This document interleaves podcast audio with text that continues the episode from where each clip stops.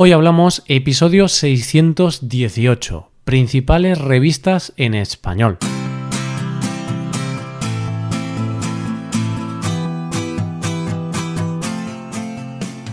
Bienvenido a Hoy Hablamos, el podcast para aprender español cada día. Ya lo sabes, publicamos nuestro podcast de lunes a viernes. Puedes escucharlo en iTunes, en Android o en nuestra página web Recuerda que los suscriptores premium pueden acceder a la transcripción completa del audio y a una hoja con ejercicios para trabajar vocabulario y expresiones. Hazte suscriptor premium en hoyhablamos.com. Hola oyente, ¿qué tal? ¿Cómo va todo? Comenzamos una nueva semana. Como es lunes, hablamos del tema del mes. Este mes estamos hablando de la prensa y hoy hemos decidido hablar sobre revistas. En lugar de hablar de periódicos, vamos a hablar de otro tipo de publicaciones sobre temas muy diversos como famosos, historia, viajes, curiosidades, decoración y más cosas. Hoy hablamos de revistas en español.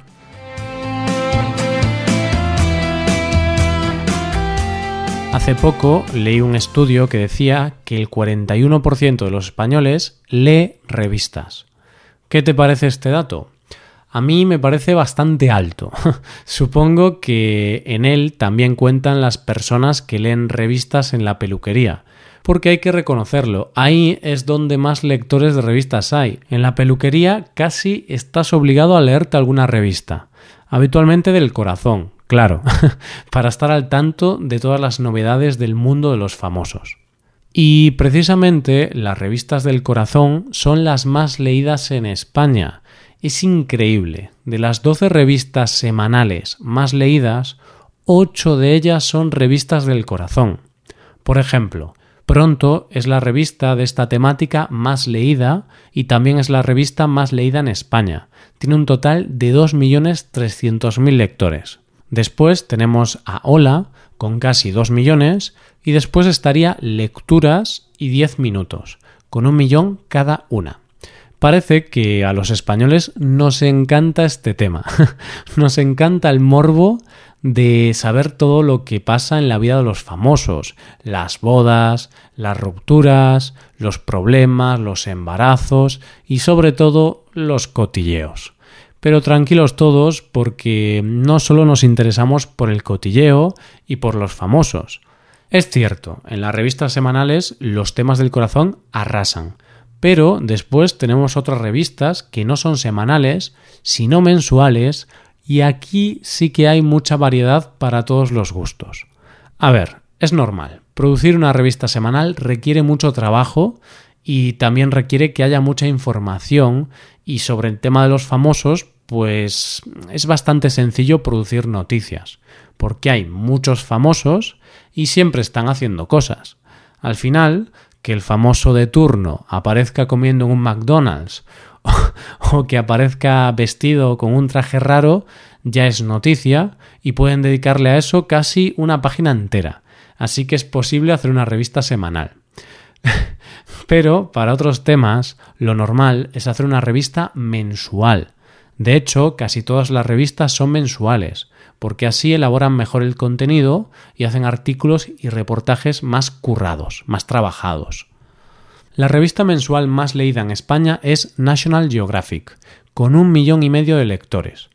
Doy por hecho que ya la conoces, porque esta la conocemos todos. Es una revista internacional que se edita en 34 idiomas distintos alrededor del mundo. La edición española comenzó en el año 1997.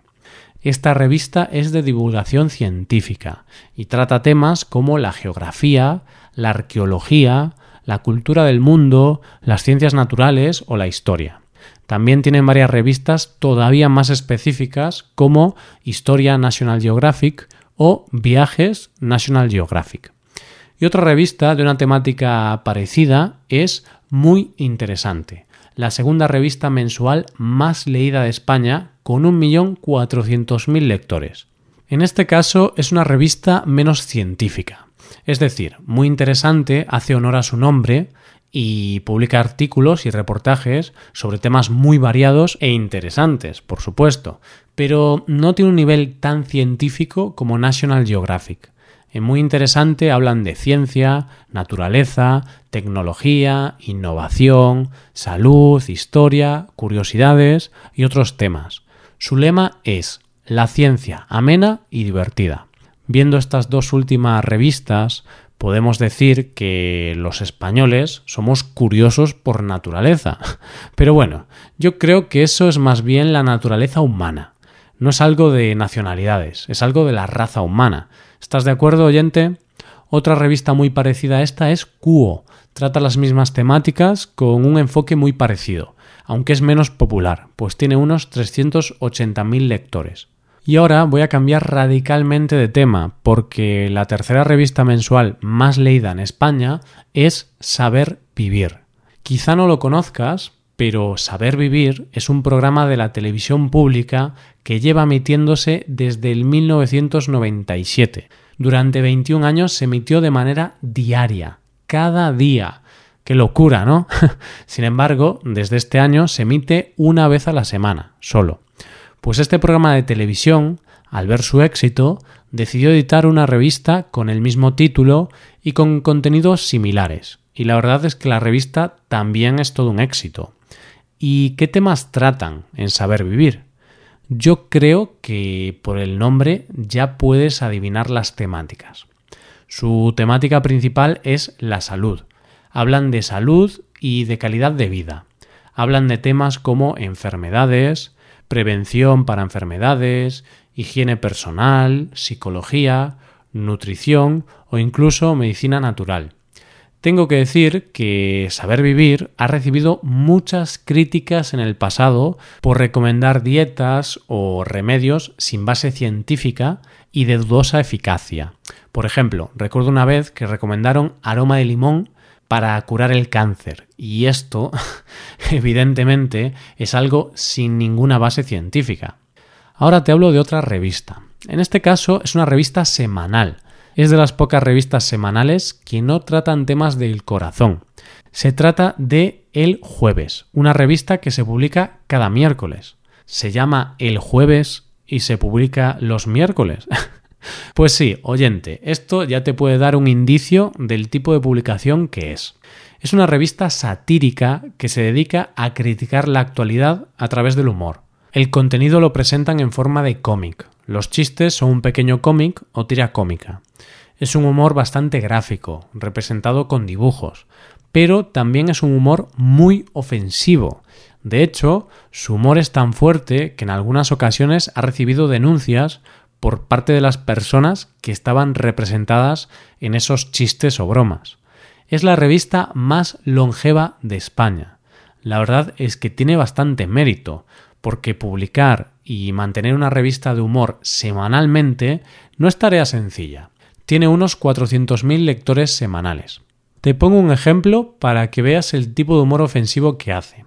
En 2007, una de sus portadas mostraba a Felipe de Borbón, que es el actual rey de España, teniendo sexo con su mujer. En ese momento todavía no era rey, era príncipe. Tengo que reconocer que la imagen es de mal gusto, pero porque esa es la idea de la revista, humor satírico y de mal gusto. Pero también tengo que reconocer que el chiste es gracioso, porque en la portada hablaban de una propuesta de un político, que era dar 2.500 euros por cada hijo que tengas. Entonces, en la portada, se muestra a Felipe de Borbón teniendo sexo con su mujer y diciendo lo siguiente, ¿te das cuenta? Si te quedas preñada, esto va a ser lo más parecido a trabajar que he hecho en mi vida. Aquí mezcla la actualidad política, la propuesta de un partido político, con una crítica a la monarquía. Pues el chiste es una crítica sobre lo poco que trabaja la realeza. Al final, un juez decidió que esa portada no podía publicarse, y la revista fue retirada de todos los kioscos y se vio obligada a cambiar la portada. Evidentemente, esta revista no es para todos los estómagos, ni para todas las sensibilidades. Hay gente que se puede sentir ofendida, así que ya te aviso, oyente, si eres bastante sensible, o susceptible, mejor no leas esta revista. Pero si te gusta el humor fuerte, directo y sin filtros, el jueves es tu revista. Venga, cambiemos de temática. Te hablo ahora de El Mueble, una revista mensual con 400.000 lectores. ¿De qué trata esta revista? Mm, por el nombre es difícil de adivinar, ¿verdad? El mueble. Mm, no se me ocurre nada. bueno, está claro. Habla de muebles, de decoración de interiores. Su contenido se centra en ideas para decorar tu casa o para renovar tus muebles. ¿Y por qué te hablo de esta revista? Pues porque a bastante gente le gusta este tema. Y ya sabes que la mejor manera de mejorar tu español es leer sobre temas que te interesan. A mí, por ejemplo, me gusta bastante este tema, me gusta la decoración. Pero como vivo en un piso de alquiler y tengo muebles que no puedo cambiar, pues digamos que no puedo decorar como a mí me gustaría. y por último, voy a hablarte de una revista sobre un tema que a mí me entusiasma, los negocios y las empresas. Esta revista es Emprendedores, una de las revistas de negocios más leídas en España. No tiene tantos lectores como las anteriores, solamente tiene unos 120.000 lectores, pero es normal porque es un tema más nicho. Su contenido se centra en negocios, empresas, startups y todo lo relacionado con esto. Tratan temas como ideas de negocio, startups innovadoras, franquicias, etc. Esta es la única revista que leo actualmente. Alguna vez he leído Muy Interesante o El Jueves, pero actualmente esta es la que leo cada mes. Para concluir, oyente, tengo que decirte que hay muchísimas más revistas en español. El abanico es enorme. Tenemos revistas sobre bebés, coches, cocina, pesca, moda, mm, belleza, ordenadores, videojuegos, casi cualquier temática tiene su revista. En este episodio he hecho una selección de las más leídas y de las que creo que pueden ser interesantes, pero eso, hay otras revistas que no he comentado que también son muy interesantes. ¿Y para qué te sirven las revistas?